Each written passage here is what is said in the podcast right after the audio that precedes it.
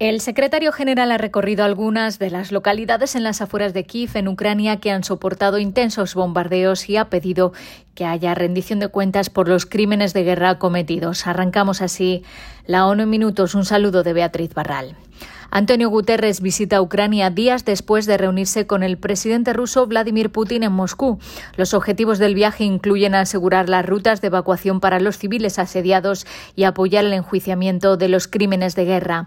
El jueves por la mañana Guterres recorrió los restos de Borodianka, Bucha e Irpin, tres suburbios de la capital ucraniana.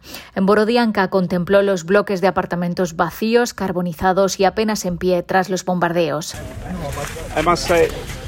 what I feel, I imagine my family in one of those houses. Me imagino a mi familia en una de esas casas que ahora están destruidas y quemadas. Veo a mis nietas huyendo despavoridas, parte de la familia muerta. La guerra es absurda en el siglo XXI. En Bucha, la localidad donde se encontraron decenas de civiles asesinados e incluso ejecutados tras la retirada de las tropas rusas, Guterres instó a Rusia a cooperar con las investigaciones de la Corte Penal Internacional sobre posibles crímenes de guerra. I fully support the International Criminal Court and I appeal to the Russian Federation Apoyo plenamente a la Corte Penal Internacional y hago un llamamiento a la Federación Rusa para que acepte, para que coopere con la Corte. Pero cuando hablamos de crímenes de guerra, no podemos olvidar que el peor de los crímenes es la propia guerra.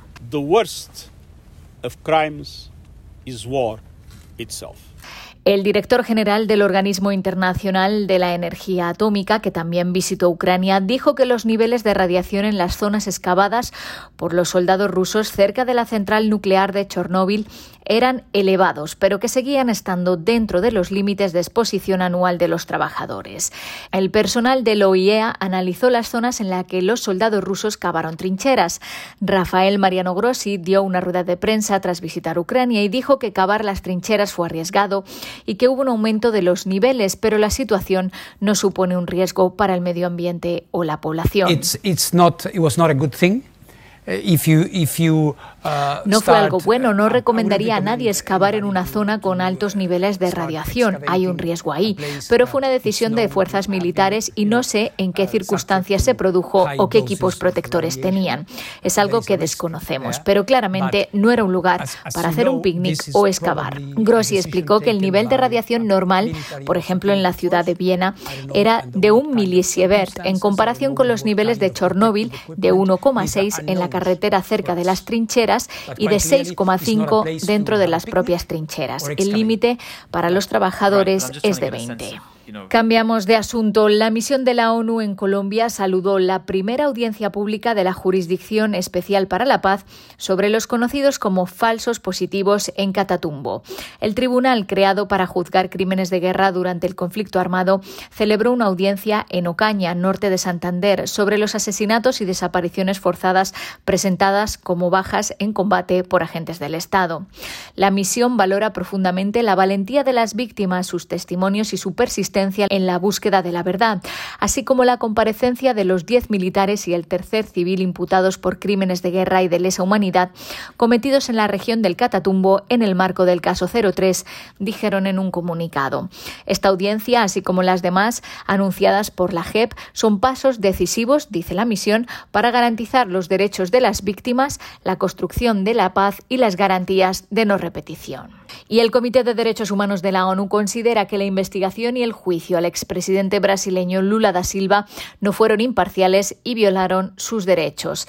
Lula fue investigado en 2016 por su presunta implicación en dos casos de la operación lavado de coches, una amplia investigación que destapó corrupción entre la petrolera estatal Petrobras, varias empresas constructoras y varios políticos brasileños.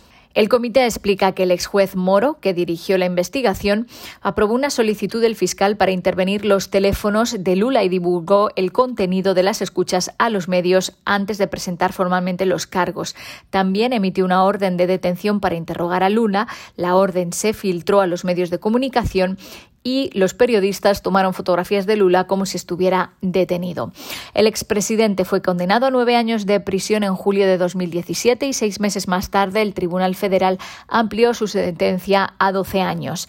El Supremo anuló la condena y anuló la investigación, pero el comité considera que estas decisiones no fueron lo suficientemente oportunas y eficaces para evitar o reparar las violaciones. Hasta aquí las noticias más destacadas de las Naciones Unidas.